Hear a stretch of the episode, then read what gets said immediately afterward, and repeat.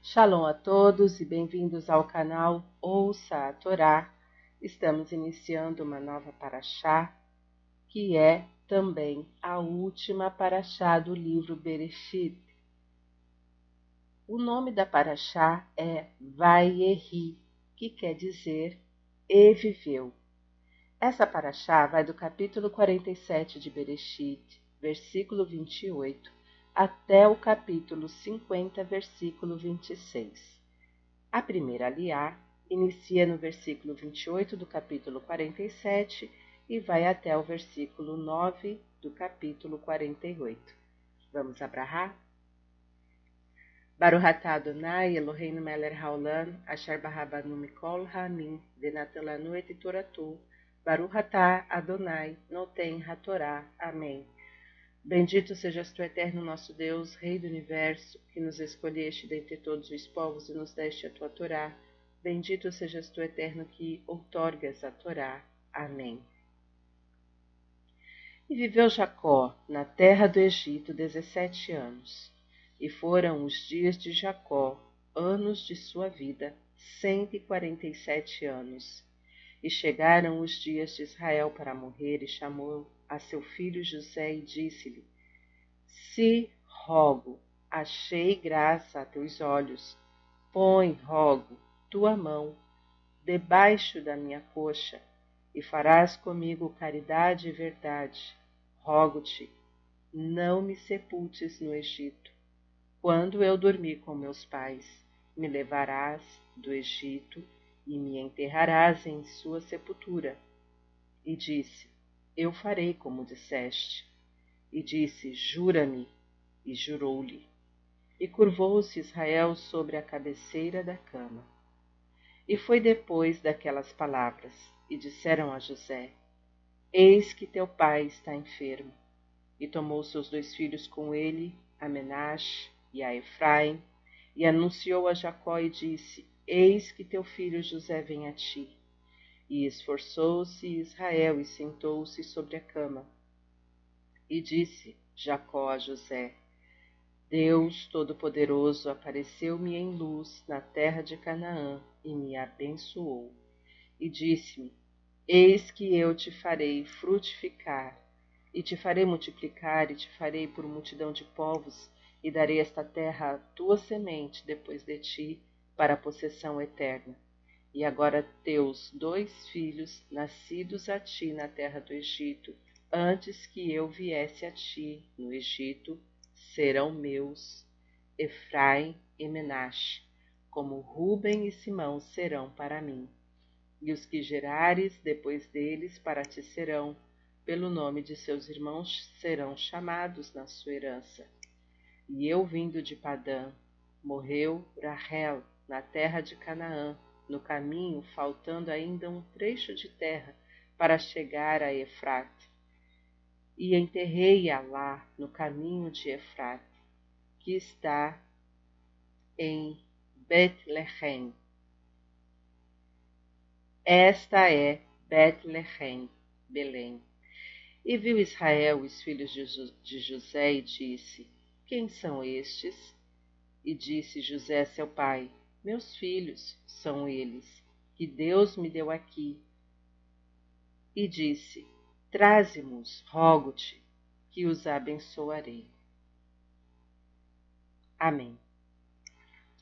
Baruch atah Adonai, Eloheinu melech haolam, asher natan lanu Torah emet, v'hayeu lanatah betorreino, Baruch atah Adonai, noten hatorá. Amém. Bendito sejas tu, eterno, nosso Deus, Rei do universo, que deste, que nos deste a Torá da verdade e com ela a vida eterna plantaste em nós. Bendito sejas tu, eterno, que outorgas a Torá. Amém. Começando do versículo 28, o comentário. E viveu. Para quem lê no rolo da Torá, é difícil descobrir o começo da porção semanal Vai Ri, a qual parece estar incorporada à anterior Vai Gash. Rash explica que ela está oculta devido aos olhos e corações dos filhos de Israel que não vislumbravam o sofrimento que a opressão estava prestes a lhes causar. Outra razão apresentada é que Jacó ansiava revelar-lhes o futuro profeticamente, mas isto foi repentinamente ocultado dele. E viveu Jacó. O Midrash faz um comentário sobre a palavra viveu. Diz: Os justos, apesar de sua morte, são chamados vivos. Os malvados, apesar de sua vida, são chamados mortos. Esta afirmação se baseia em certas particularidades observadas repetidas vezes na Bíblia, como no caso de Benaiarro. E Benaiarro, filho de Jehoiada, era filho de um homem vivo, mesmo depois de ter morrido. A Escritura Sagrada chama o pai de Benaiarro de vivo, mesmo depois de sua morte. A ação do justo é positiva, a do malvado, mesmo em vida, é negativa. As obras que o homem deixa no universo são eternas e duradouras, e cada ação, por insignificante que seja, não deixa de ter influências cósmicas. O universo é um todo que está se constituindo instantânea, instante a instante.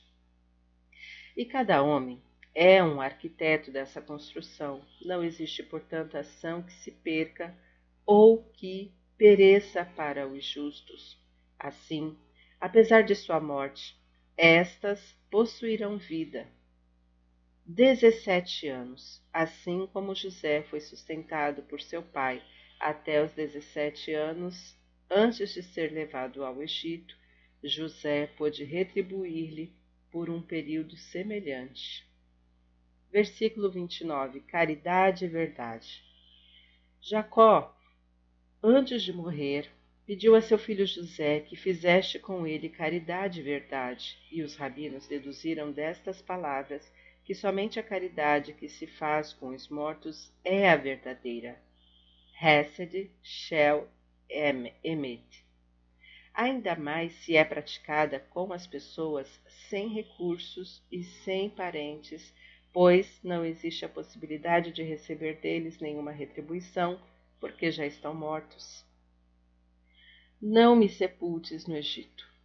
Jacó era admirado na terra desde de seu exílio como uma figura mágica respeitada pelo povo egípcio. Se fosse enterrado nesta terra, seu túmulo se transformaria em local sagrado, foco de peregrinação e adoração. Ser idolatrado após a morte seria um final trágico para uma pessoa que simbolizou a fé no Deus único durante a vida. O sepultamento de Jacó no Egito, mesmo que de forma temporária, seria interpretado por seus filhos como um enraizamento daquela terra, naquela terra.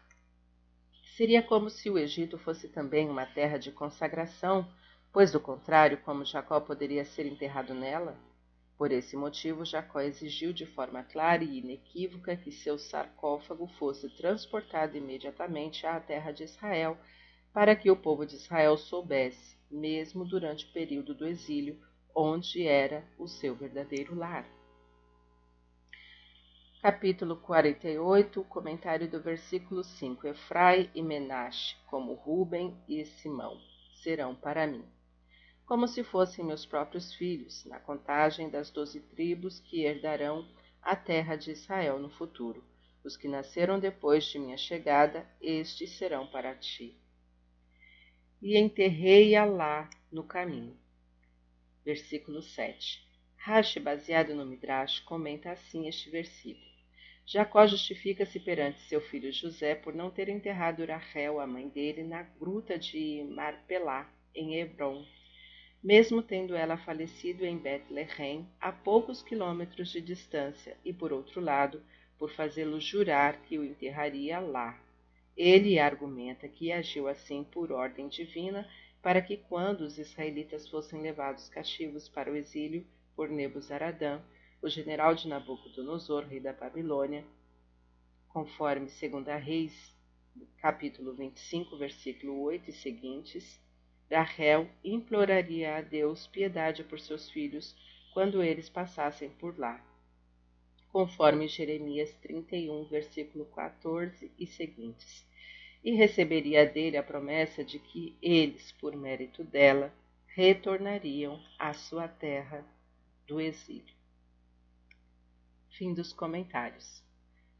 Tem acompanhado e gostado do conteúdo do canal? Não se esqueça, curta, comenta, compartilha. Se não é inscrito ainda, se inscreve, ativa o sininho e fique por dentro de todas as novidades. Shalom a todos!